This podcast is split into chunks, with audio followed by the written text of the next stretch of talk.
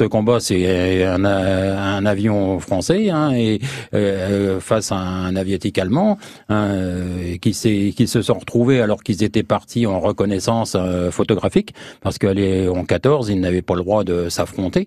Hein, donc ils avaient de part et d'autre, hein, c'était mmh. pareil. Puis ils n'avaient pas les, des gros moyens pour s'affronter déjà. Mais le français était un peu plus euh, équipé malgré tout. Hein. Donc il avait déjà une mitrailleuse alors que l'autre n'avait qu'encore qu'un qu Moser, un truc comme ça. Euh, donc les équilibres, l'avion, l'aviatique allemand était plus lent, donc l'avantage aux, Français, ce qui a fait qu'avec plusieurs méandres, ils se sont accrochés, l'un comme l'autre avaient envie d'en découdre. Mmh. Hein. Donc ils en ont décousu, et puis bon, ben, euh, par bonheur pour nous, hélas pour les autres, hein, parce qu'une guerre c'est jamais bien, euh, c'est le les Français qui ont gagné. Voilà. Euh, je l'explique en beaucoup plus bien sûr. concret. Hein. On adapte à la ah, radio. Euh, parce que j'ai même tout le détail euh, de, du combat par lui-même, décrit par ces gens-là. c'est pas mal.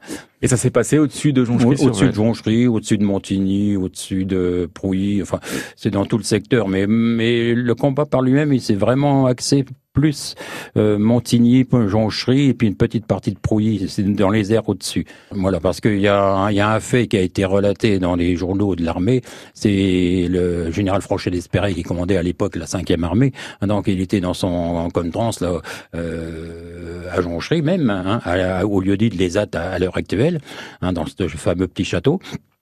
Et là, bon, ben, quand ils ont entendu des mitrailleuses, des en, l'air, ils sont sortis, tout, leur commandement, là, puis ils sont regardés avec le, en levant la tête au-dessus d'eux.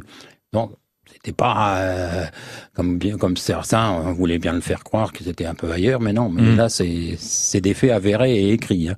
Donc c'est tout. Hein. À partir de là, on sait que c'était vraiment dans les airs au-dessus de, du secteur de Jonchery. Évidemment, plus de détails lorsqu'on fait euh, la visite avec vous. Oui, bien sûr. Je, je relate un peu plus. J'amène dans ce coin-là l'endroit présumé du crash parce que euh, d'après des cartes que certains historiens m'avaient fait voir, je les ai emmenés là où les méandres de la Velle, il y avait même encore un ancien petit étang qui existe toujours. On pouvait situer à 100, 200 mètres près mmh. le, lieu du crash. il s'avère que c'était à un endroit clé entre trois communes.